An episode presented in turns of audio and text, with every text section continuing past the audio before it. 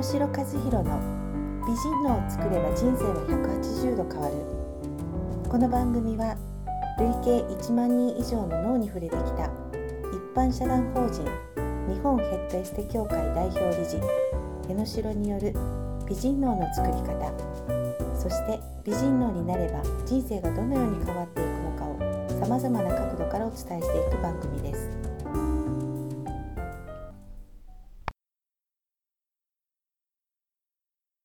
はい、こんにちは。本日もポッドキャストを進めていきたいと思います。よろしくお願いします。よろしくお願いします。はい、えー本日のポッドキャストはですね、えー男性と女性の、えー男女間ですね。はい。男女間についてうんお話をしていきたいと思うんですけども、はい。えー一つ例を挙げてですね、はい。あのー年下のうん男性と、はい。えー食事にうん。行きました。で、えーお互いが好意を持ってると。うん。で、えーまだ付き合ってはいないんですけど、はいお食事にうん。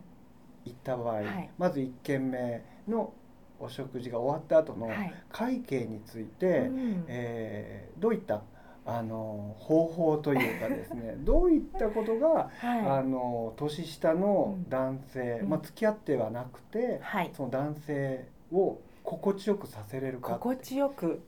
あ素敵だなこの女性っていうふうに感じていただけるお会計の方法 面白いですね。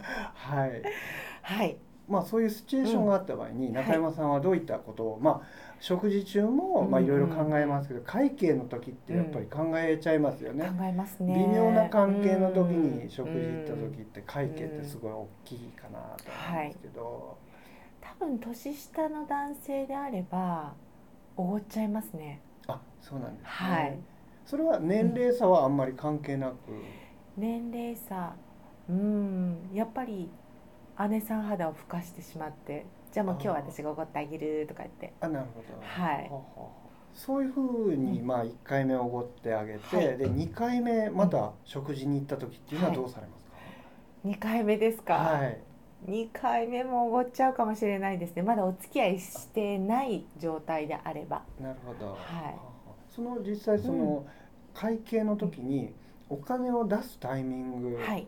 ていうのはどういったふうにこまあ今までの経験で喋ってしまうかもしれないんですけど、はい。もう伝票を私が取ってはい。先にレジに行きます、う はい。はい。とかでもあのやっぱりその男性のプライドもあったりするので、うん一回こうやったことあるのはお手洗いに行くふりしても払っとくとあかなるほいうことはやったことある。あまりこう人前で財布を開けたりとか男性の前で財布を開けるのが苦手というか好きではないので、見えないところで払ったりすることもありますねそうなんですうね、ん。実際その1回目のうん。その会計の時から、うん。そのパターンがうん。はまっちゃうと、うん。ずっとそのパターンにうん。なっちゃうっていう可能性もありますよね。うん。で今のシチュエーションで言うと付き合ってはまだないんですよね。はいはい。付き合ってはない段階でうん。微妙な関係の時にどういうふうに相手を立てながらうん。していくかうん。ということですよね。うん。でもう一つのシチュエーション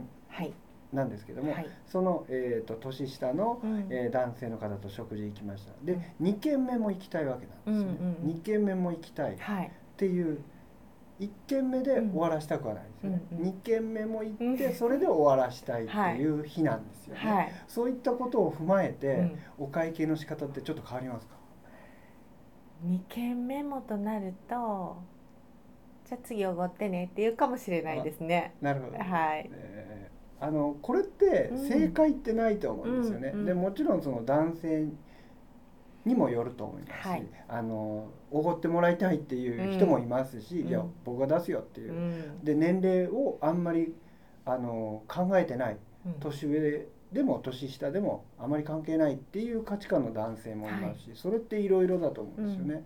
でそこでこうどういった気遣いあの美人脳って気遣いっていうこともすごくつながることだと思うんですけども、あのそこで一つの引き出しとして、はい。あの参考にしていただいたらと思うんですけどもこれはもちろん相手が相手の、えー考え方で、うん。その男性の考え方で、うまくいくかどうかっていうのはもちろんあるんですけども、一つの例で、えー食事に、はい。まあ、行きますよね。でその時に、えーコースなんですよね、うん。コースでそのコースの、うん。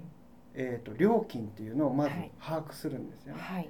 食事が出てくる中でうん。大体もうこうラストオーダーとかになる時に一通り料理が出た時にうん。そこの金額っていうのをうん把握できるかどうかうん。読めるかどうかっていうのがすごい大事なんですうよね。ん。だから実際その料理っていうのがあ大体これぐらいだろうっていうのをできるだけドンピシャで、うん。あの番組でもあありますよね。ね。はい。はい、それを見ていただいて、うん。でその次にですねお会計ですよね。で、えーまず最初に男性に、うん。まあ、お会計払ってもらうような、うん。スタンスではいていいと思うんですようん。ね。でその時にあの一つの引き出しとしていいなと思うのは、はい。そこで次の、うん。えーお店のうん。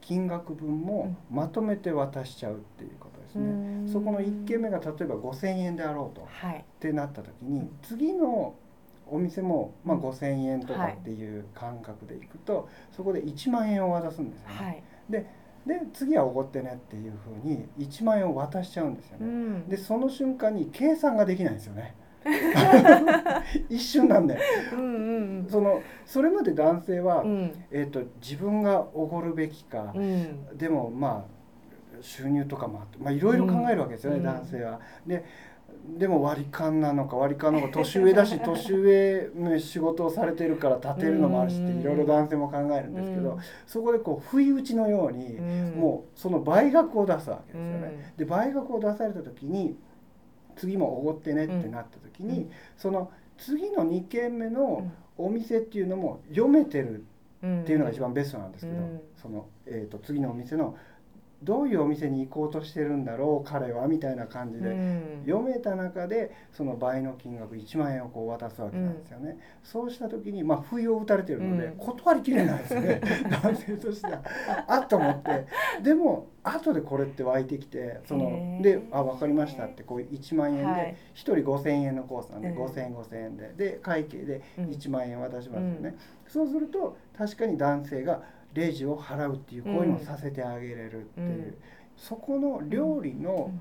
予算というか価格っていうのが分かってるっていうふうに読めてる。うん。だからこうなんでしょうね。料理が分かってる、うん。料理の相場とかが分かってる、できる女性だなっていうふうに感じる部分っていうのもあるんですよね。深いですね。これあの一つあのある方から聞いたお話なんですけれどもその不意打ちっていうのがすごい面白くてまあね普通だったらこうどうする割り勘とかっていうのがなんかその場でレジの前でね、うん。やっちゃいますよね。はい、うん。でそこでなおかつ女性年上の女性のこう良さというかうん経験値っていうのもその彼は感じてしまうわけですよね。あさすがだなっていうだけど立ててくれてるなみたいな後から結構出てくるっていうところで、まあ、一つこう参考にはいしていただいたらなと思います。ははいい、それではこの辺でポッドキャスト終わりたいと思います。ありがとうございました。ありがとうございました。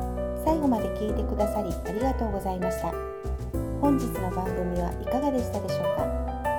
皆様からのご意見ご感想によりより良い番組作りを目指してまいります。